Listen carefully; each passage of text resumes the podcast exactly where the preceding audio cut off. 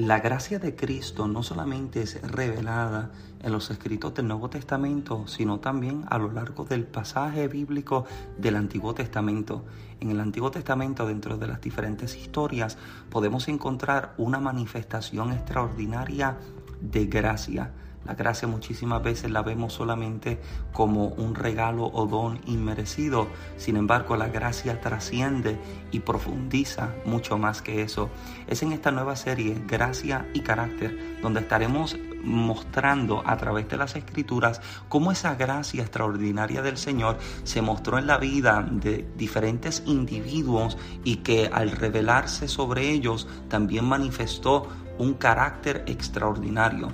Hemos discutido cómo hay 60 rasgos del carácter de Cristo en el pasaje bíblico y queremos explorarlos y entender cómo en la vida del creyente cada uno de estos rasgos debería ser manifiesto. Acompáñanos en esta nueva serie titulada Gracia y Carácter. Muchas bendiciones, le habla el pastor Michael Santiago y le damos la bienvenida a este nuevo segmento y a esta nueva serie de mensajes en el podcast. Estamos contentos y convencidos de que algo extraordinario Dios está por hacer en su vida. Antes de escuchar el mensaje, yo le invito a que pueda compartir este podcast y este episodio con la vida de alguien más para que de igual forma pueda ser bendecido. Este podcast lo puedes escuchar en todas las plataformas y también puedes encontrarnos en las redes sociales como Michael Santiago donde también serás bendecido. Ahora bien, escuchemos la nueva serie de mensajes titulada Gracia y Carácter.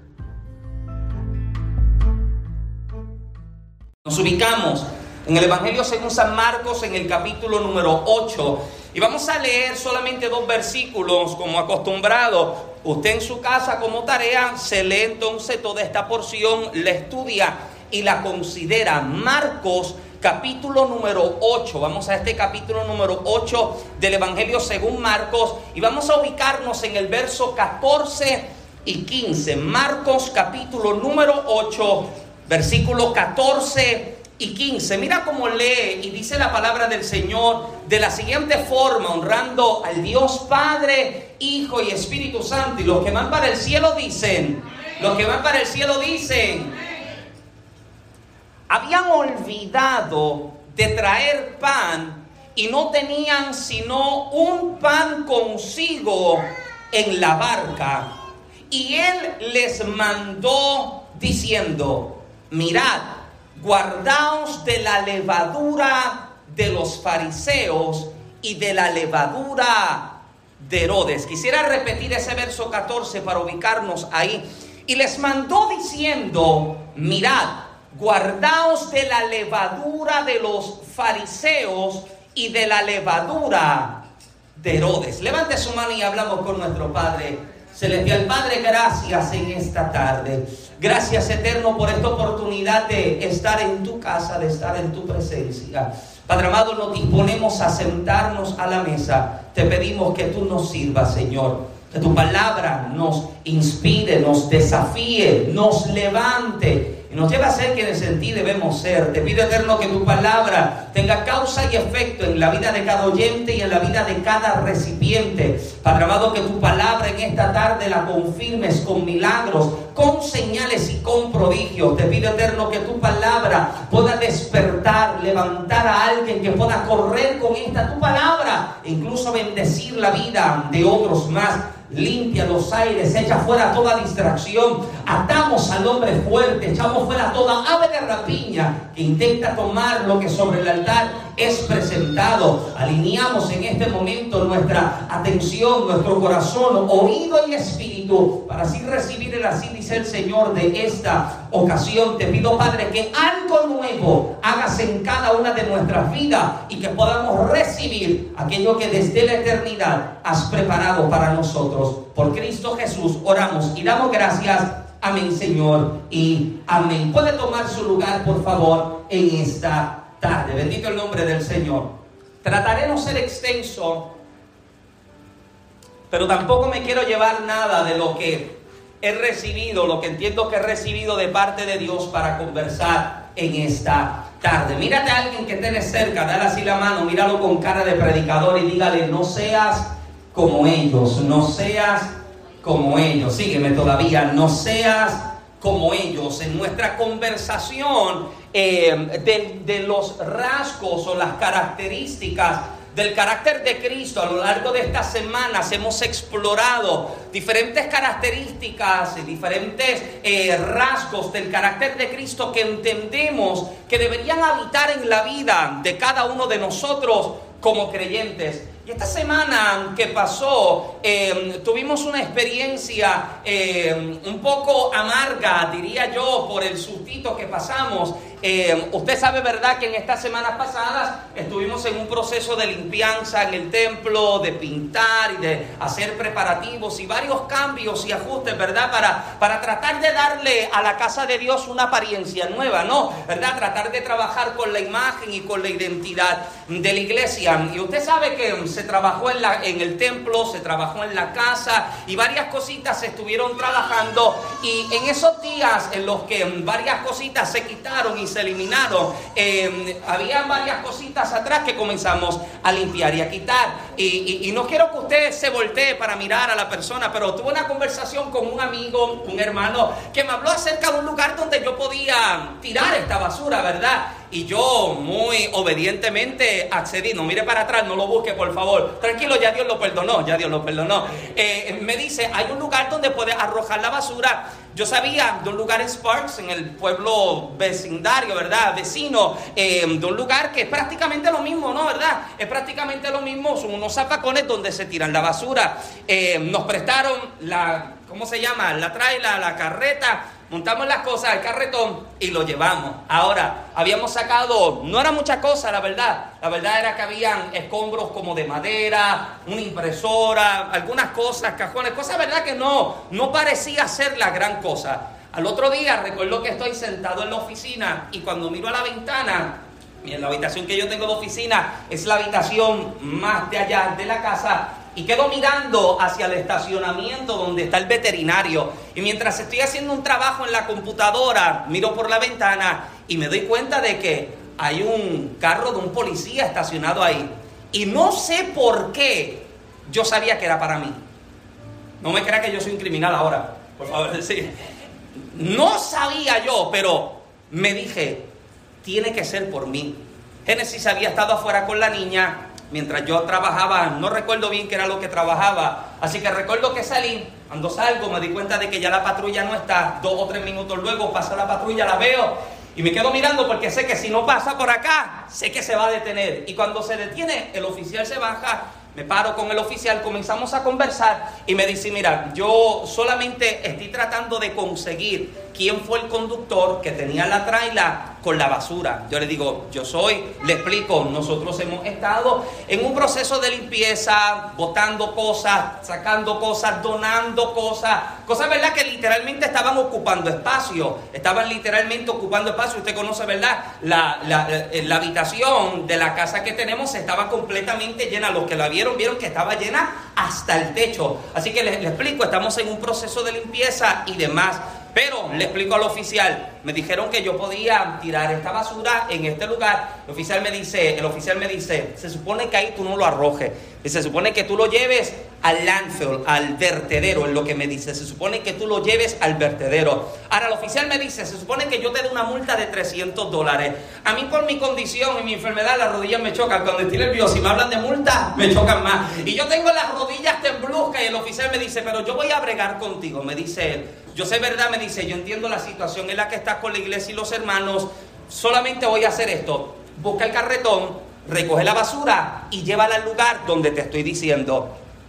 Se me quitó el temblequeo, se me quitó el nerviosismo, busqué el carretón, llevamos la basura al lugar y cuando llego a este lugar, yo nunca, y es en esto lo que deseo comenzar a entrar, yo nunca en mi experiencia de vida había ido a un vertedero. Yo no sé cuántos han tenido la experiencia de ir a un vertedero, pero yo personalmente nunca he habido un vertedero. De hecho, los vertederos siempre los había visto en películas, en televisión y cosas así por el estilo. Y cuando yo llego a este lugar, es un lugar inmensamente enorme.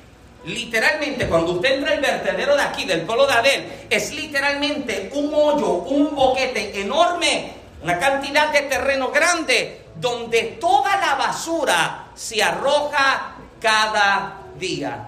Cada vez que usted ve que el camión de la basura pasa y recoge la basura y los escombros, hay un lugar específico donde esa basura se tira. Y cuando yo llegué, que estoy con Génesis, Génesis se queda en el carro y yo me bajo a sacar las cosas. Hay uno de los empleados que me está haciendo seña con el dedo y me está diciendo que la basura la debo arrojar a este lugar. Me bajo del carro y comienzo a sacar toda la basura y los escombros. Pero comienzo a mirar porque hay un camión. Si usted tiene la oportunidad de ir a ver, hay un camión que literalmente, sin exagerar, yo, yo diría que llega como hasta el nivel del techo de acá. Unas llantas que no, bueno, las ruedas no son de goma, no son llantas, son de metal. Tienen toda la intención de aplastar toda la basura. Y el hombre me está haciendo seña, me está diciendo, tire la basura por acá, arrójelo por acá. Y mientras estoy arrojando la basura, uno de ellos con un camión está empujando toda la basura hacia el boquete, mientras que hay otro que con su camión está aplastando toda la basura. Lo interesante de esto es que este lugar en inglés se conoce como landfill. Es el Adel City Landfill. Es el vertedero de Adel. Si yo tradujera landfill en español, es literalmente el relleno de tierra. Porque es precisamente lo que se hace. Se arroja la basura, se rompe y se tritura para eventualmente cubrirla con tierra y rellenarla. Y cuando yo estoy en este lugar, en medio de la peste más asquerosa que usted se puede imaginar. Trabajo es trabajo, ¿verdad? Pero yo decía a Genesis, yo no pudiera trabajar aquí, porque la peste, amado, yo me la llevé para casa. Yo me llevé la peste conmigo. La peste destructora, sí, me la llevé para casa conmigo. Era una peste horrible. Pero mientras estoy en este lugar, yo di gracias a Dios por esta experiencia. Porque comienzo a mirar cómo literalmente la intención es tomar los desechos y la basura romperlos, triturarlos y taparlos y cubrirlos para eventualmente crear de este lugar un espacio sólido donde se pueda continuar edificando. Todo este escenario me remontaba a uno de los momentos más contundentes del ministerio de Jesús, donde confrontó a los fariseos con una de las expresiones más fuertes que usted puede encontrar de parte del maestro en su, en su ministerio. Mira cómo dice el capítulo 23 de Mateo, verso 27 y 28. Dice, hay de ustedes, maestros de la ley y fariseos, hipócritas que son como sepulcros blanqueados. Por fuera lucen hermosos, pero por dentro están llenos de huesos, de muertos y de podredumbre. Así ustedes por fuera dan la impresión de ser justos, pero por dentro están llenos de hipocresía y de maldad.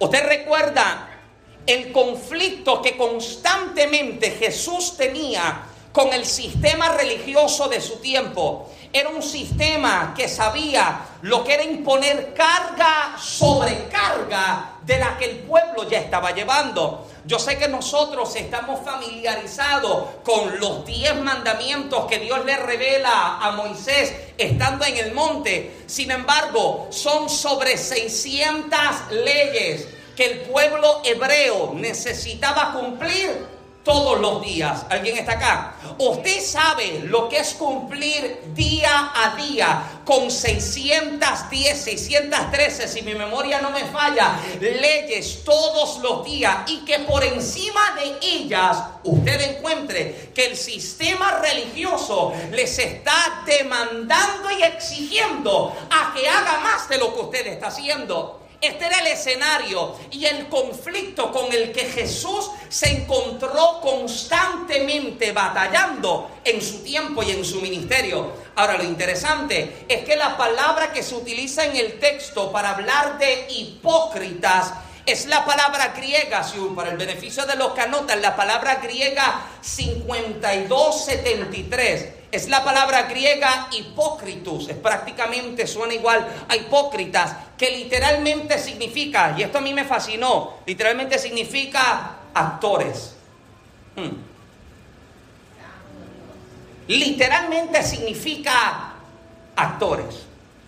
Quienes actúan están mostrando una vida que no es suya. Usted mira la televisión y usted se da cuenta de que un actor tiene toda la intención de hacer que hacerte creer que la vida que él está mostrando es la vida suya, que él es el personaje que dice ser, que él, él tiene la identidad que dice tener. Y esta es precisamente la misma palabra que Jesús utiliza para referirse a los del sistema religioso. ¿Te das cuenta de que para este tiempo, en medio del tiempo del gran silencio, hay una cantidad de años donde hay silencio de Dios? Dios no habla, no hay profecía, no hay voz de Dios. Y dentro del silencio de Dios se crean las sectas más grandes que se habían formado dentro del pueblo judío. Usted pudiera conocer a los fariseos, usted conocería a los saduceos, usted recordaría a los los escribas, que eran precisamente los que tomaban los rollos y leían el texto para dar a entender al pueblo lo que ya Dios había hablado anteriormente, a través de algún profeta o a través de algún líder o a través de algún libertador en algún momento. Sin embargo, el conflicto que Jesús está teniendo con ellos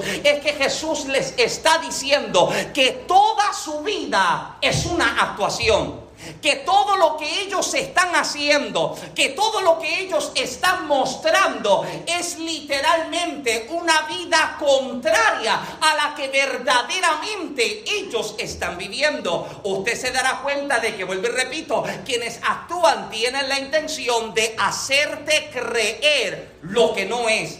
Qué terrible, amados, qué terrible debe ser que cuando seamos vistos delante de Dios, se nos llame como actores. ¿Puedo predicar un momento en esta tarde? Usted me dice, can I preach? Que cuando seamos llamados delante de la presencia de Dios, en vez de encontrar en nuestra vida verdad, sinceridad y honestidad, encuentre que nuestras palabras siempre fueron contrarias a nuestras acciones, que nuestra forma de vivir siempre fue en contra de aquello que nosotros profesábamos y decíamos, Días atrás usted recuerda que en uno de nuestros mensajes hablábamos acerca de ciertas características o rasgos que tiene un cristiano. Un cristiano escudriña y lee la palabra. Un cristiano ora y habla con Dios. Amén. Un cristiano se congrega con sus hermanos, o sea, tiene coinonía. Son características de alguien que es cristiano. Sin embargo, este, esta característica me mencionada no debería ser una, y digo no debería porque lamentablemente existe en medio nuestro. Hmm. ¿Alguien está acá? Existe en medio nuestro que mostramos ser lo que no somos, que fingimos para tratar de aparentar algo, Amado, es demasiado importante que nuestra vida externa sea igual a nuestra vida interna. Que lo que yo muestro con mis palabras, que lo que yo muestro con mis acciones vaya a la par con lo que yo digo que yo creo, vaya a la par con lo que yo digo que he recibido y que vaya a la par de aquellos que son imitadores de Jesucristo. Alguien dice amén en esta tarde, que aquello que la gente vea en nosotros sea verdadero. Que cuando la gente nos observe, amados, pueda encontrar en nosotros algún tipo de referencia de quién es Cristo. Tiempo atrás yo le hice una pregunta para que usted se llevara y es una pregunta que yo trato de hacerme día a día. Si la gente me mira, ¿encontrará Cristo en mí? Si la gente me mira, ¿encontrará en mí referencias de Cristo? Y aún me pregunto más, yo me pregunto más. Si yo me pusiera en lugar de alguien que no conoce al Señor, yo me convertiría con mi mismo mensaje. Yo le entregaría mi vida al Señor cuando yo miro a Michael y miro su testimonio. Y yo creo que cuando nosotros comenzamos a pensar de esta manera, comenzamos a tratar de vivir una vida que verdaderamente agrada a Dios. ¿no te ha pasado que luego de conocer a alguien y conversar con ellos, te quedas con la impresión de que todo lo que se te mostró fue una falsedad? ¿No te ha pasado? Que usted conoce a alguien y luego de hablar, usted dice, esta persona como que es falsa. ¿No ha pasado? Esta persona como que no es sincera esta persona como que no dice la verdad. De hecho, yo creo, yo creo que cinco minutos de conversación con alguien basta para conocer lo que abunda en el corazón de esta persona. Amado, si en cinco minutos de conversación usted nunca me menciona a Cristo, si en cinco minutos de conversación usted nunca me habla de su transformación y me habla de todo menos de Cristo, hay algo que necesita identificarse. Hay algo que necesita entrar en un contacto con Dios para que pueda ser cambiado. Amado, yo recordaba en estos días uno de los días que yo más odiaba en mi niñez. Y eran los sábados de limpieza. Ayer mami estuvo en casa y nos estuvo hablando de que estuvo todo el día en la casa limpiando. Y Génesis estuvo todo el día en la casa limpiando. Y yo odiaba cuando niño los sábados de limpieza. Yo, porque yo sabía que yo no iba a ver muñequito. Yo sabía que yo no iba a estar jugando. Yo, no, yo, yo sabía que no era un día para relajarse. Era un día para escuchar a Yadira Coradín en cassette. Eh, para, los que no recuerdan cassette, luego yo les muestro una foto. Eso es casi un dinosaurio. Eh, usted sabía que usted necesitaba meter un lápiz y darle vuelta para darle. ¿Usted recuerda eso? Ah, y cuando se acababa la parte B, la parte A del cassette, le daba media vuelta para la parte B. Escucha, y, y, yo me crié escuchando a Yadira Coradín, amado. Toda la niñez, día de limpieza, mami prendía el radio ponía la cassette y yo odiaba, yo odiaba el estante donde estaba el televisor, porque mami tenía mil figuras de porcelana acomodadas. Usted sabe que en todos los quinceañeros, en todos los cumpleaños, en todas las bodas, se regalaba un centro de mesa, un muñequito, una muñequita, y todo eso iba para casa. Y en el estante, mil decoraciones. Y usted sabe el polvo que agarraba eso. De hecho, yo tenía miedo pasar por la sala por la noche. Ah, mami, nunca te envié la foto. Me encontré en el Goodwill de Tifton unas muñecas de porcelana. ¿Cuántas tú tenías, mami? Mami tenía como más de 20, yo diría, muñecas de porcelana, de todos los colores, de todas las nacionalidades. Y yo les tenía miedo. Porque yo salía, para yo ir al baño, vivíamos en Brooklyn, mi habitación quedaba acá en el extremo de la casa. La puerta se abría, estaba la sala comedor, cocina y a mano izquierda estaba el baño. Y yo salía a mitad de noche que tenía que ir al baño. Y cuando yo abría la puerta de mi habitación me encontraba con una oscuridad en esa casa. Ah, pero yo no salía de mi cama sin haber prendido la luz primero. Porque yo mi cama quedaba pegada a la pared. Y con desde la cama yo llegaba y prendía la luz. Así que ya yo estoy en el cuarto con la luz prendida. Abro la puerta y el poco de luz me alumbra para poder prender la luz de la sala. Amado, yo caminando soy malo, corriendo soy peor. Usted no me quiere imaginar. Corriendo de, la, de mi cuarto para la sala para prender la luz. Para correr de la sala a la cocina para prender la luz. Para meterme el daño prender la terminar de hacer lo que tengo que hacer y ahora todo es en reversa. Apagar la luz del baño y salir corriendo deprisa. De la cocina apagar la luz y salir corriendo para... Amado, y cuando llegaba a la sala, me encontraba con más de 40 ojos en ese instante que me estaban mirando. Las benditas muñecas de porcelana. Y yo odiaba eso. Amado, yo odiaba el sábado de limpieza. Porque no se salía, no se jugaba. Hoy es día para limpiar. Y Yadira Coradín por allá gritando. Y cuando ya Yadira Coradín le dolía la garganta de tanto gritar, sonaba Rocío Cruz. Y Rocío Cruz suena y canta, amado, el sábado yo lo detestaba. Entonces, mami nos mandaba limpiar el cuarto. Métanse al cuarto y lo limpian. Y uno siempre trata de pasarse de listo, ¿verdad? Yo meditaba en estos días, amado. Créame que yo vivo con una mujer que tiene una compulsividad para la limpieza. Testifica, Génesis. ¿Tú quieres testificar? Me di cuenta de que los hombres, a diferencia de la mujer, bueno, en este caso yo creo que me, me mencionaría a mí. Las mujeres, a diferencia de los hombres, tienen un detalle adicional para la limpieza encuentran sucio donde nadie más encuentra sucio. Encuentran polvo donde no hay polvo. Encuentran fuera de lugar lo que está en su lugar. Cualquier parecido con la realidad es Y mami nos mandaba a limpiar la habitación y yo me metí al cuarto. Y como uno quiere pasarse listo, ¿sabes lo que yo hacía? Debajo de la cama metía toda la basura. Buscaba la escoba y eso era todo debajo de la cama. Y abría el closet. ¿Estás limpiando? Sí, mami, estoy limpiando. Y agarraba todo lo que podía y para el closet. Y lo agarraba y debajo de la cama. La cama parecía así limpiecita por encima y mami entraba para dar su supervisión. Mami bajita, mami no tenía que bajarse mucho. Dos pulgadas y ya veías de toda la cama. Toda esa basura, y todo ese sucio. ¿Y qué detalle, amado? ¿Qué detalle, amado? Que cada uno de nosotros tenemos nuestras batallas, ¿verdad que sí? Hablo con humanos hoy, ¿verdad? Hablo con humanos. Por favor, ayúdeme con esto. Cada uno tenemos nuestras batallas.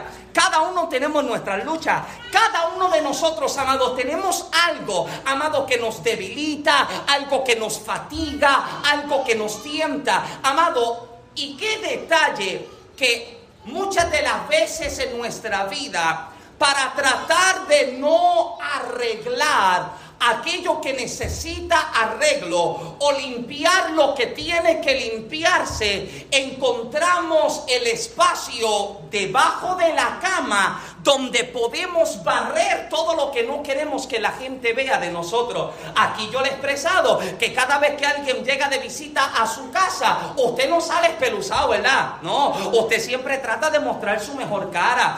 Eh, Sandra llega y siempre me encuentra espeluzado. Lo siento, Sandra, no has visto, no has visto mi mejor cara. Sandra llega para hacer la limpieza y yo salgo con los pelos así. El que me ha visto con los pelos así, bienaventurado eres. Pero si usted me ve el domingo, yo estoy peinado los domingos. Eh, pero tú tratas de mostrar tu mejor cara. ¿Por qué? Porque siempre estamos tratando de mostrar nuestra mejor imagen. Estamos tratando de mostrar nuestra mejor apariencia. Cuando la verdad, vuelvo y repito, todos luchamos con algo. Todos nos debilitamos con algo. Todos tropezamos por algo. Y amado, yo me preguntaba, ¿Por qué será entonces que sabiendo que cada uno de nosotros lucha con algo, en vez de sincerarnos para pedir ayuda, solo buscamos esconderlo debajo de la cama? Todos luchamos con algo, todos tenemos nuestras debilidades. Cada uno tiene, como dicen la expresión, una pata de la que cojea, no. Eh, eh, pero el detalle está, amado, en que lamentablemente la iglesia viene de una cultura en la que le exige a la gente que nunca muestre debilidad, que nunca muestre su fragilidad, que siempre que te vean la gente te encuentre de la mejor forma. Y qué detalle es saber que el Dios al que servimos nada le podemos ocultar, nada le podemos esconder y que incluso lo que tenemos debajo de la cama emocional, debajo de la cama espiritual, siempre queda visto delante de los ojos del Dios el que nosotros servimos. Alguien dice amén. Ahora, hay problemas, amado, cuando nuestra reputación vale más que nuestra salvación. Hay problemas cuando lo que yo trato de cuidar es más mi imagen, mi apariencia y mi reputación, amado, y no me interesa mantener en cuidado la salvación. Escucha, amado, las cosas que escondes debajo de tu cama emocional o espiritual, tarde o temprano, termina encontrándose. Y escuche bien, amado, y Dios no quiere que lo muestres para avergonzarte. Él solo quiere encontrarlo para sanarte. Ah, usted no se encontró muy entusiasmado con eso. Dios no tiene la intención de dar a conocer tu pecado para avergonzarte. Esto es lo que, esto es lo que la religiosidad enseña. Amado, yo me convertí con 15 años escuchando que Dios lo iba a tirar en el altar y le iba a rajar la cabeza que Dios lo iba a traer y lo iba a avergonzar delante de todo. Y a causa de esto, ¿sabe la cantidad de gente que nunca más se atrevió a llegar a la iglesia? La cantidad de gente, amado, que se alejó. No estoy diciendo que Dios no corrija, no estoy diciendo que Dios no arregle. Estoy diciendo, amado, que lamentablemente se enseñó un evangelio, amado, que le enseñaba a la gente que Dios te está esperando para golpearte, que Dios te está esperando con una varita, que Dios te está esperando para darte la famosa pena. Amado, sin embargo, Él como Padre está esperando a que tú llegues con la intención de sanarte con la intención de arreglar lo que está desubicado, con la intención de sanar lo que está roto y lo que está dolido. La religiosidad de mucha gente por mucho tiempo nos llevó entonces a esconder y a ocultar aquello con lo que luchamos, haciéndonos creer que unos habían llegado, amado, a un nivel de espiritualidad donde ya no tienen batallas, luchas o tentaciones. Amado, cuando yo me convertí, yo veía a esos predicadores y yo decía, esta gente no peca. Esta gente vive en una nube. Esta gente yo creo que son primo hermano de ángeles. Porque no tienen batalla. Amado, yo literalmente pensaba así. Yo decía, yo no puedo ser un predicador porque yo sí tengo debilidades. Por si acaso usted no lo sabía. Yo tengo batallas. Yo tengo lucha y yo me decía, ¿cómo es posible que Dios me pueda llamar para llevarme a algo más cuando yo no cumplo con los requisitos que esta gente está mostrando o que, peor aún, le está demandando a la gente que pueda tener? Se le exige que viva de una manera, cuando la verdad, amado, es que no hay forma, amado, en que yo dentro de mi capacidad pueda encontrar y alcanzar esa perfección. ¿Alguien me dice amén? No forma, amado. No hay nada dentro de mi capacidad que me ayude a yo poder llegar a una altura donde ya yo me encuentre digno para eso, amado, porque la verdad es que somos mortales. La verdad es que cada uno tiene debilidades. La verdad es que cada uno tiene su lucha. Ahora, por miedo de enseñanzas como esta, amado, la gente se alejó. Ahora, ¿sabe en qué meditaba? Yo soy bien cuidadoso, amado, con los predicadores que, los predicadores que yo escucho. Si yo voy a escuchar un predicador, yo quiero escuchar un predicador que me enseñe. Yo quiero escuchar palabra de Dios. Amén. Yo no quiero a alguien que me venga a emocionar y que yo salga, ¡ay, cómo estuvo! Uf, poderoso. ¿De qué se habló? No entendí nada, pero gritó.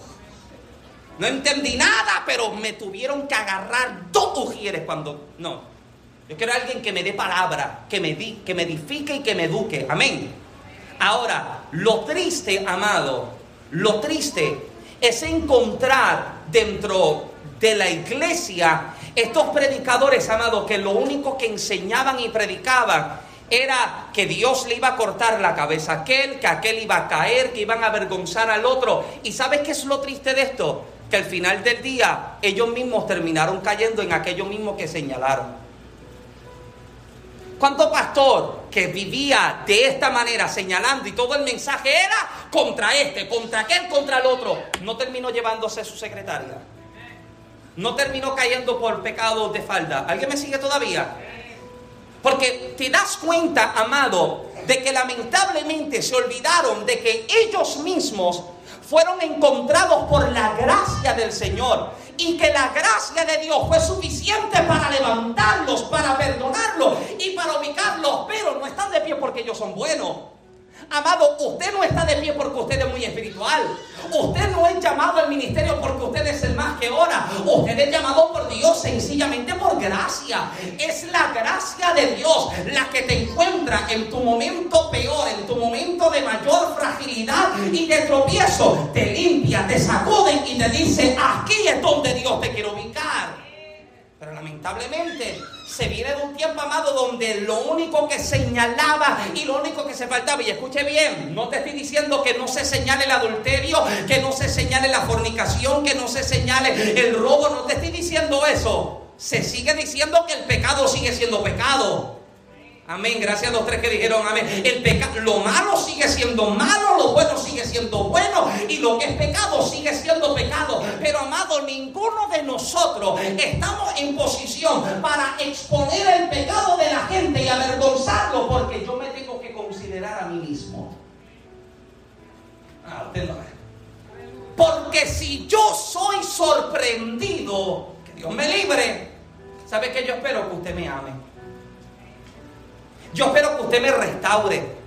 Yo espero que usted me encuentre caído, tropezado en el suelo y me diga, Michael, déjame ayudarte a sanar, yo te voy a levantar. Uno de los testimonios que a mí más me fascinó, es, y es uno de mis predicadores favoritos, Pastor Tommy Moya de la Florida. Cuando a Tommy Moya se le preguntó acerca de su caída, Tommy Moya había caído con la secretaria de la iglesia un hombre con uno de los mensajes más poderosos que usted puede escuchar. ¿Sabe lo que Tommy Moya comenzó a decir? Número uno, él dijo que tropezó, que pecó, número uno, porque ya la Biblia no la leía para aplicársela, la leía solo para predicar. La Biblia se convirtió en una herramienta de trabajo. Y número dos, él dice que el mensaje más poderoso se lo predicó su esposa, el mensaje del perdón. Ahora, su esposa recibe, entran en un proceso de restauración. Pero ¿saben lo que hace la iglesia? La iglesia no votó a Tommy. La iglesia no votó a Tommy de, la iglesia. ¿Saben lo que la iglesia hizo con Tommy? Le dijeron a Tommy, nosotros no te vamos a votar, siéntate, siéntate y sana aquí, nosotros te vamos a ayudar. Nosotros te vamos a dar la mano. Y cuando ya Dios te haya restaurado y entiendas que es el tiempo, levántate nuevamente y sigue liderándonos. ¿Alguien está acá? Eso es lo que hace la gracia, que me encuentra en mi momento de mayor fragilidad y no me dice, lo sabía que iban a caer, me dice, papito tranquilo, que hay suficiente amor para restaurarte, hay suficiente amor para restaurarte, vente, vamos, de regreso a casa, aleluya. ¿Por qué, amado? Porque muchas, esto es lo que esperaban, enseñar un evangelio que te corta la cabeza. Cuando Cristo lo que vino fue a buscar a la gente rota y quebrantada. Buscar a la gente que fue rechazada por todo. Y le dice, vente, yo te doy la oportunidad que nadie más te dio. Eso es lo que me gusta del Dios al que yo sirvo. El Dios que sabe lo peor de mí y aún así me trata como lo mejor. El Dios que conoce todos mis pecados, todos mis tropiezos. Que conoce lo que está metido debajo de la cama. Y me dice, no lo quiero sanar para avergonzarte delante de todos. Lo quiero sacar para trabajar con ellos, para sanarte y para empoderarte y encaminarte en aquello que es tu asignación. Aleluya. Ahora, estos, este tipo de gente, amado, es la gente que preocupa. Estos que predican, amado, de esta forma en la que solamente, amado, no se salva ni la madre que los parió. Nadie se salva. No se salva nadie. Nadie se salva. Y esto es lo que preocupa, amado. Porque estos son los que le demandan a la gente que vivan de una manera que ellos mismos no pueden vivir. Y Jesús confronta a los fariseos y Jesús les dice, ustedes son hipócritas. Créeme, amado, que Jesús no sería el predicador invitado de estos días. Jesús no viene a, a, ñoñarte, ni a mecerte, duérmete, nene, ni, ay, bendito, te sentiste lastimado. No, no, no, Jesús dice, hipócrita, le dice a los discípulos, ustedes no sean como ellos. ¿Alguien está acá? Porque lo que Jesús está haciendo en, su, en sus discípulos es algo para crear algo completamente nuevo de lo que anteriormente se había visto. ¿Usted cree que si el sistema religioso del tiempo de Jesús funcionara, Jesús tuviera que reformatearlo? Si funcionara, ¿usted cree que Jesús lo tendría que señalar? Jesús tiene que trabajar con la identidad de sus discípulos y le está advirtiendo, no sean como ellos. No sean como ellos, como dice Mateo 23, 4, que ponían carga sobre el pueblo que ellos mismos no cargaban. Esta gente le está diciendo Jesús a los discípulos, no son gente de verdad, no son gente de sinceridad. Esta gente que no puede cargarlo, pero le exige a todo el mundo que lo cargue y que lo haga. Amado, escuche bien. Usted puede hablar y enseñar la verdad, pero eh, porque obvio, no, estoy diciendo que no se señale lo malo, como dije anteriormente. Lo que digo, amado, es que cuando usted va a, vaya a hablar, a enseñar o señalar algo, número uno, hágalo con misericordia. Número dos, hágalo con sinceridad. Y número tres, hágalo siempre con humildad, considerándote a ti mismo. Considérate. Porque si usted nació en planeta Tierra, usted también puede tropezar y caer. Dios bendiga a los querubines en esta tarde. Sí, sí, sí. Si usted no nació en la luna, usted no nació en Plutón, que de hecho me enteré hace poco que ya, no, ya ni planeta es. A mí me enseñaron que era, remember, it was a planet, Plutón, eh, Pluto was a planet, ya dijeron que no es planeta. Pero si usted no nació, usted puede tropezar y caer. Mira, Mira lo que Pablo enseña, 1 Corintios 10, 12. Porque el que piense estar firme, mire que no caiga. El que piense, el que se crea que ha llegado a un nivel de espiritualidad tan alto que usted lo ve intocable. Amado, esta gente no comparte con nadie. Si usted lo deja, viven en comunidades aparte. Aquí vivimos solo. Usted, usted escucha los rabacucu, eso, los dominicanos. Aquí vivimos los rabacucu. Nadie se salva. Tapan así, se visten así. De hecho, si tú los dejas, trabajan más que con cristianos, viven solo con cristianos. Eh, Jesús no nos llamó para que nosotros viviéramos fuera de este mundo. No, Él nos llamó para que viviendo en este mismo mundo fuésemos preservados por Dios. Y que nosotros pudiéramos servirle a alguien de referencia de que Cristo a mí me cambió, Cristo a mí me libertó, Cristo a mí me restauró algo nuevo. Él ha hecho, también lo puede hacer en ti. ¿Alguien dice amén? Ahora, el carácter de Cristo, aleluya, carácter de Cristo Dios quiere formarlo en nuestra vida para que vivamos en lo opuesto a la hipocresía. Lo opuesto a la hipocresía es precisamente la sinceridad y la integridad. Y es en esto que Jesús quiere que nosotros como iglesia seamos considerados y seamos vistos como gente sincera y como gente íntegra. ¿Alguien dice amén? Si usted tiene su Biblia, ubíquese en Primera de Samuel capítulo número 13. Usted tiene la tarea de llevarse a casa este capítulo y leerlo. Capítulo número 13 de Primero de Samuel es un capítulo amado eh, que, que te tiene con los nervios de punta. Porque en este capítulo Dios ha hablado al rey Saúl por medio del profeta y le ha dicho, el profeta le ha dicho a Saúl, están en un medio de un tiempo de conflicto, de guerra y de batalla, y Samuel le dice al rey Saúl, espera por mí a que yo llegue y haga sacrificio para entonces movernos. No hagas nada, no dé un paso, no tomes una decisión, espera por mí. Y el profeta se fue. Pasó un día, pasó lunes, martes, miércoles, jueves, viernes, sábado, domingo, séptimo día. Eh, la referencia de días de semana lo, invento yo, el séptimo día, temprano en la mañana, Saúl está nervioso.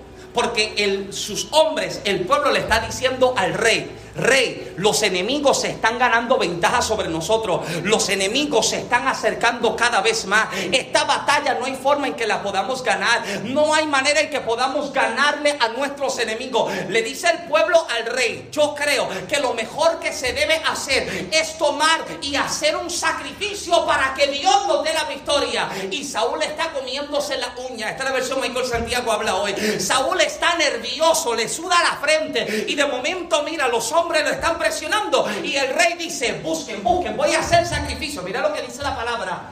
Terminando el rey de hacer el sacrificio, el profeta llega. Acabando de hacer el sacrificio, el profeta llega, Samuel llega para confrontar al rey por la mala decisión que acaba de tomar. Escuche bien, amado. La obediencia de Saúl serviría como la confirmación de su llamado y su reinado. Esta era la señal contundente, definitiva de lo que iba a hacer Dios con Saúl. Si esperas y obedeces, este reinado yo te lo entrego. Te establezco para siempre. Pero ¿cuál fue el problema de Saúl? Que la presión de la gente lo llevó a tomar una decisión fuera de lugar. Las presiones externas movieron tan fuertemente el corazón y la convicción del rey que de pronto pensó, a lo mejor yo puedo hacer lo que Dios me dijo que yo no haga. A lo mejor Dios necesita de mi ayuda. Permítame dejarle saber a alguien que Dios no necesita que lo ayudes. Él sabe lo que hace y sabe cómo mejor hacerlo. ¿Alguien dice amén? Saúl está tan desesperado, la presión de los hombres está sobre él, que termina cediendo y cediendo ante la presión, falta a su integridad. Hmm. La presión de lo que está viviendo es tan fuerte contra el rey que termina faltando a su integridad, a su postura, a su forma, a su lugar, a su convicción. Es tan fuerte la presión que el rey termina cediendo y toma una decisión fuera de lugar. Escuche bien, nuestra integridad siempre será puesta a prueba con las presiones, con las presiones de la vida. La presión de un horario de trabajo, la presión de llevarte lo que no es tuyo, la presión de mentir para salir entre comillas ganando, la presión de restarle a Dios creyendo que te favorecerá más el bolsillo.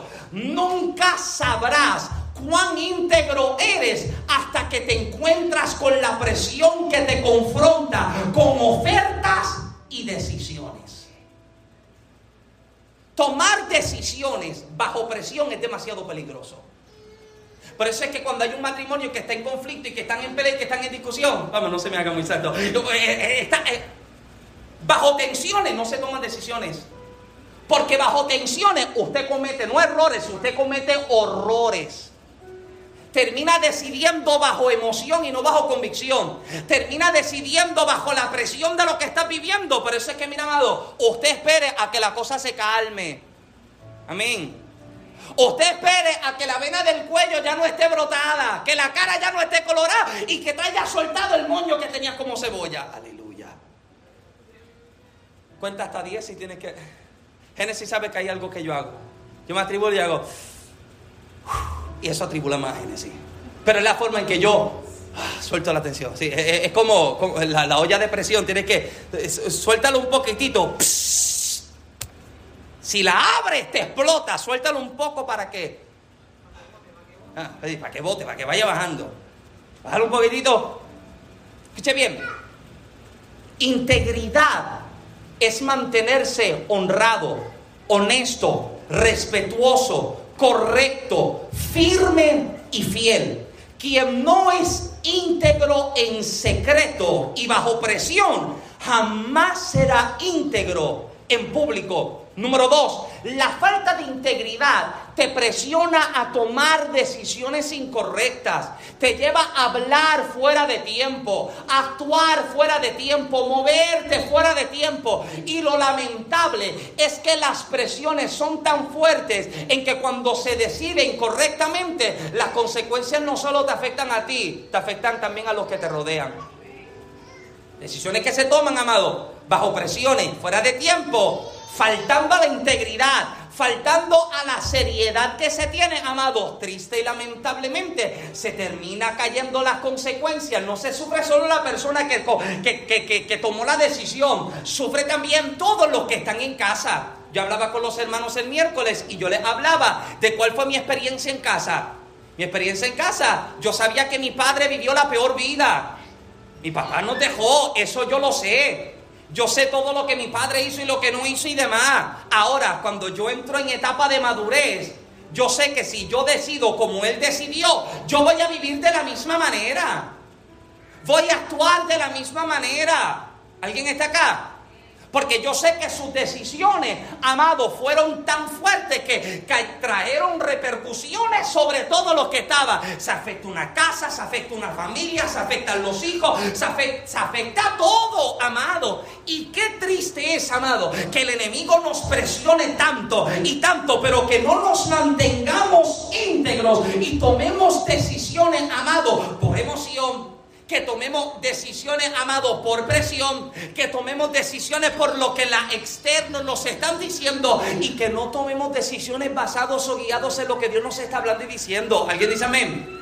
Ahora, por eso es que nuestras decisiones nunca deben ser, eh, nunca deben ser guiadas por, por nuestras emociones, sino que siempre deben ser guiadas por Dios. Porque cuando somos guiados por el Espíritu y nos mantenemos en integridad, la bendición de Dios no solo arropa nuestra vida, sino que también arropa nuestra descendencia. La falta de integridad de Saúl lo llevó a que las consecuencias no solo las sufriera él, Saúl las sufrió porque perdió el reinado, pero lo perdió también, o las consecuencias cayeron también sobre el pueblo, porque en ese mismo capítulo 13 que les mencioné de primero de Samuel, usted ve que las herramientas, las armas de los hebreos habían perdido todo su filo.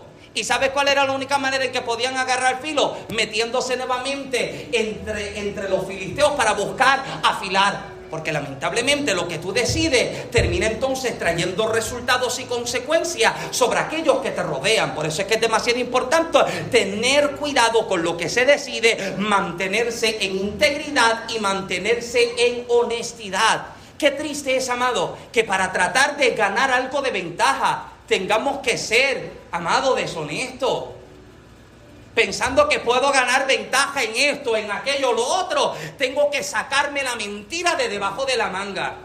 No hay carácter de Cristo entonces. Amén. No hay carácter de Cristo entonces, porque el carácter de Cristo te va a llevar a entender, ok, aunque lo hice mal, sé que voy a aceptar, voy a aceptar que tuve la culpa, voy a aceptar que hablé fuera de tiempo, voy a aceptar que hice mal, aunque esto traiga consecuencias sobre mí, pero me voy a mantener en integridad. Me voy a mantener en honestidad. Alguien dice amén, aunque sea de aguaje. Me voy a mantener en verdad para cuidar lo que es verdadero de Dios dentro de mí. Ahora, para ir culminando y para ir cerrando, Jesús, en este momento que nosotros consideramos capítulo 8, es un momento bien importante porque cuando usted lee antes de este verso 14 y luego del verso 21, Jesús se encuentra en un punto entre medio anterior a este verso 14, Jesús hizo un milagro amado que el que no creía tenía que creer. Pero lamentablemente todavía abundaba demasiada duda en el pueblo. Jesús toma panes y peces, los parte y reparte. Y el texto dice que comieron sobre cinco mil hombres, sin contar mujeres y niños. O sea, aproximadamente, según los estudiosos, aproximadamente 13 mil personas. Usted sabe lo que es que con cinco panes y dos peces 13 mil personas coman. Hmm. Es como cuando llega la visita y usted tiene el hoyón de arroz y llegó gente y tú estás, Dios mío, multiplícalo. Y usted está repartiendo arroz, Dios mío, multiplícalo. Dios mío, y, cuando te das cuenta, todo el mundo comió, se tuvieron que desabrochar el cinturón, el botón lo tuvieron que sacar para que no dejar inconsciente al hermano. Todo el mundo hartó y sobró. De hecho, en esta misma porción, Jesús le pregunta a sus discípulos: ¿Ustedes no vieron el milagro que yo hice? ¿No se dieron cuenta de cuánta gente comió? Le pregunta, de los panes que se repartieron, ¿cuántas cestas sobraron? 12 cestas llenas. De los peces que se repartieron, ¿cuántas cestas sobraron? Siete cestas llenas. Porque esto es lo que me fascina de Dios, que lo que en mis manos es poca cosa, en las manos de Dios siempre es abundancia. Lo que para mí parece ser insignificante o insuficiente, siempre será lo suficientemente poderoso para Dios haga algo nuevo sobre nuestra vida. Aleluya. Ahora, todavía duda la gente. Ahora, esto es anterior a este verso 14. Luego del verso 21, Jesús hace un milagro de un ciego. De este predicamos hace unas semanas atrás, hace unos meses atrás. Jesús sana un ciego que los amigos lo traen y Jesús lo toma y lo saca fuera de la aldea y fuera de la aldea Jesús hace un milagro. Este es el mensaje que se titulaba diferente. Lo toma y hace un milagro completamente diferente. Ahora, los discípulos están en la barca porque todo el mundo comió pan, todo el mundo comió peces y ahora los discípulos se están preguntando, ¿dónde está el pan? Porque han comido. Y ahora que se montaron en la barca, en este momento Jesús no solamente está buscando descansar de la multitud, porque, amado, ministrar por la gente es agotador. Atender las necesidades cansa y agota. ¿Alguien está acá? Si trabajar con un grupo de hermanos es fuerte, imagínate con 13 mil personas que están demandando un milagro. A Dios, pero ¿y por qué aquel comió pan antes que yo? Y está comiendo pan este y dice, a mí nadie me dio pescado todavía. Espera tu turno, ya mismo tengo un canto de pescado. Ya mismo tú comes también. Eso pasa de ministrar a toda esta gente para descansar por un momento y cruzar al otro lado. Del otro lado va a sanar un ciego. Pero mientras va de camino, aquel le está diciendo, oye, ¿dónde está el pan? Y aquel está buscando por acá. Y aquel está abriendo el pulto y dice, pero ¿en serio tú dejaste el pan? ¿En serio que tú no traíste? Que tú... Y, se formó una discusión entre los discípulos porque fulano de tal se quedó con el pan. No, no lo trajo y se lo olvidó. Ahora, Jesús aprovecha la temática del pan para presentar esta discusión delante de ellos. Precisamente presenta el hecho de la levadura. Usted sabe que la levadura al igual que, por ejemplo, usted sabe que el vino, el vino tiene que entrar en una etapa de fermentación. Un vino bueno es un vino viejo. Me perdono la expresión de viejo, ¿verdad? Pero un vino bueno es un vino que ha tenido tiempo para curarse. Ha tenido tiempo y ha estado curándose y curándose. En el momento usted vaya, que él te dice, este vino es del 44. Tú dices, mm, este sí es bueno. ¿Por qué? Porque ha tenido tiempo para fermentar ha tenido tiempo para curarse, al igual que la levadura. La levadura era precisamente una etapa, una etapa también de fermentación, lo que hacía era que el pan se expandiera, el pan crecía. Ahora Jesús está hablando a sus discípulos y le está diciendo que la levadura es algo tan pequeño que puede tener un efecto tan grande. La levadura de los fariseos, le está diciendo Jesús a, sus discípulos, es algo que parece ser tan minúsculo, tan pequeño, tan insignificante, que cuando cae en el lugar, crece y hace que todo crezca. Este es el detalle.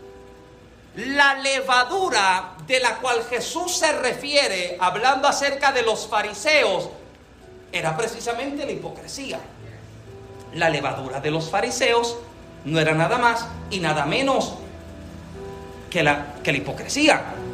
Porque Jesús sabía cómo el sistema religioso de su tiempo había manejado los asuntos, había trabajado con las cosas y demandaban y exigían al pueblo lo que ellos mismos sabían que no podían tener, que ellos mismos sabían que no podían llevar. Ahora, qué interesante, amado, que el apóstol Pablo entiende que por medio de nuestra experiencia genuina con Cristo, nosotros podemos tener un entendimiento claro y verdadero. Mira lo que Pablo declara, segunda de Corintios capítulo 3, verso 13. Pero cuando venga el Señor, el velo se quitará. Ahora, ¿por qué hago referencia de esto? Porque antes de Jesús sanar al ciego, que Jesús sabe que lo va a sanar, el milagro de la sanidad iba a ser un tipo de eh, iba a ser un tipo de enseñanza para los discípulos. ¿Por qué? Porque los discípulos han escuchado palabras y siguen siendo sordos. Los discípulos han visto milagros y siguen siendo ciegos. ¿Alguien está acá? Y Jesús lo que quiere es abrirles el entendimiento para que comprendan que esta es la verdad sobre la cual Él quiere que ellos vivan. Esta es la verdad que Él quiere que ellos entiendan. Y Jesús le está advirtiendo a sus discípulos, si ustedes no se cuidan, ustedes van a ser igual a ellos. Y es en esto donde yo deseo ir aterrizando porque usted también quiere ir a casa. La levadura de los fariseos. La levadura de los fariseos se pudiera presentar como tres cosas. Número uno, se creían más justos que los demás y trataban con desprecio a todos. La religión le enseña a la gente a subestimar y menospreciar a aquellos que no hablan como ellos, que no visten como ellos o que no cantan como ellos. Haciéndoles creer que los únicos que van a ser salvos son ellos. Usted no los ha visto que dice, hmm, esa gente está más perdida porque son de tal iglesia. Esa gente no son de tal organización. Hmm, esa gente está perdida porque la Biblia dice que nadie va al Padre si no es por mí, si no es por están diciendo, eso les está diciendo a los discípulos, ustedes tienen que cuidarse, porque el problema de los fariseos es que la forma en que ellos tratan a la gente es una forma, amado, de rechazo, de menosprecio. Pero, amado, escuche bien, qué sorpresa nos vamos a llevar en el cielo. qué sorpresa nos vamos a llevar en la eternidad cuando nos terminemos encontrando a la hermanita que no vestía como usted vestía al hermanito que no cantaba como usted cantaba. alguien tiene que estar conmigo. A la familia que no se congregó donde usted se congregaba. ¿Por qué? Porque también a ellos fueron rescatados. También fueron salvos por gracia. Aleluya. Porque la religión le enseña a la gente que no, tú tienes que ser así, así, así para ir al cielo. Porque están poniendo carga por encima de lo que ya Cristo hizo en la cruz. Amado, el sacrificio de Jesús fue lo suficientemente poderoso para que usted no tenga que hacer sacrificio nunca más. Usted no tiene que pagar porque ya por ti pagaron. Alguien dice amén. El precio ya se pagó. Eh, usted ya tiene el boleto. Usted se acuerda del ticket, de, la canción del ticket. Eh, guarda el ticket. Ah, ah, ya usted lo compraron, amado. Pero la religión le enseña a la gente, amado, que, que, que para ir al cielo necesita ciertos requerimientos. Y qué triste, amado, es llegar al lugar y que la gente tenga, tenga su lista de requerimientos. Ok, tú eres cristiano. Ok, déjame ver. Espérate, ¿tienes tal cosa? Check, tiene tal cosa. ¿Sabe el Salmo 119 de memoria? Check, ¿sabe el Salmo 119 de memoria? Eh, ¿Sabe recitar el Padre Nuestro? Ya la cogen así los otros días y el Padre Nuestro hasta yo me enredé. Hello. ¡Tachao! No sabe el Padre Nuestro. Qué triste, amado. Qué triste es que la gente piense de esta manera. Y este es una de las características de los fariseos. Número dos, trataban de impresionar con exhibiciones de fervor religioso. Todo lo que hacen es para aparentar cuando oran, cuando leen, cuando ayudan y cuando ayunan. Todo lo hacen para que la gente lo vea. Eso es característica de los fariseos, característica de los hipócritas. Usted recuerda cuando Jesús le dice a los discípulos, usted cuando vaya a orar, no haga como hacen quienes, los hipócritas. Jesús le dice, cuando tú vayas a orar, Mateo capítulo 6, verso 6, entra a tu cuarto, cierra la puerta detrás de ti y ora a tu Padre que te ve y que te escucha en secreto. Porque ¿sabe cuál era el problema de los fariseos? Ellos sabían cuál era la hora de la oración.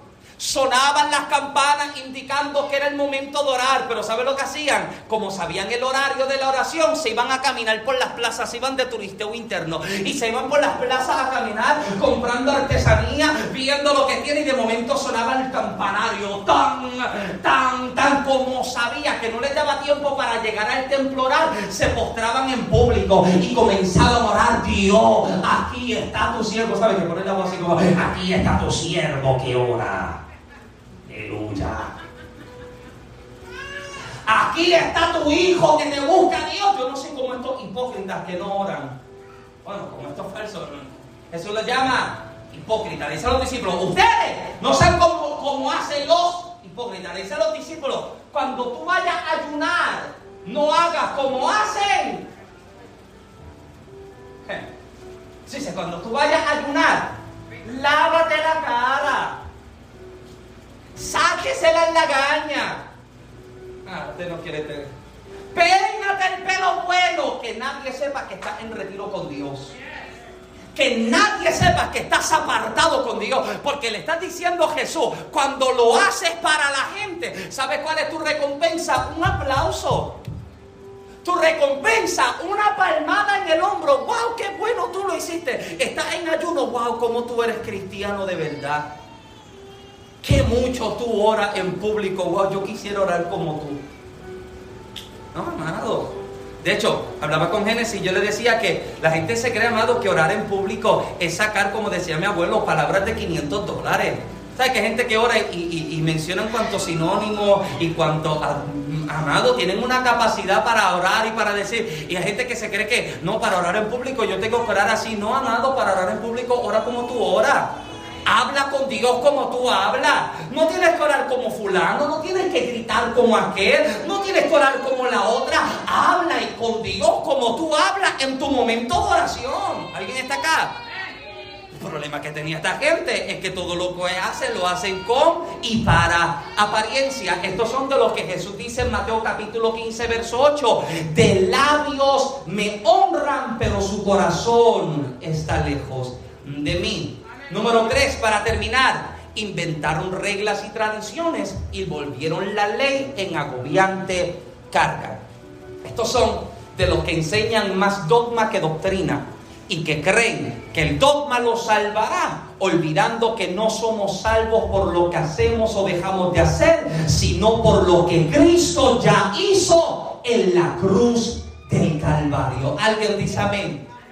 Jesús le está diciendo a los discípulos, lo que yo quiero hacer en ustedes es tan poderoso y va a ser tan contundente que cuando ya yo no esté presente, que cuando ya yo muera y ascienda, luego de haber resucitado y ascienda el Padre, ustedes como iglesia puedan quedar firmes, puedan quedar sobre un fundamento sólido y que puedan ser diferentes a aquellos que buscan otra cosa, que viven de otra manera, que vivan en honestidad, que vivan en integridad, que no vivan como viven los hipócritas, sino que vivan en la verdad absoluta de Cristo Jesús. Póngase de pie conmigo en esta tarde, por favor. Aleluya.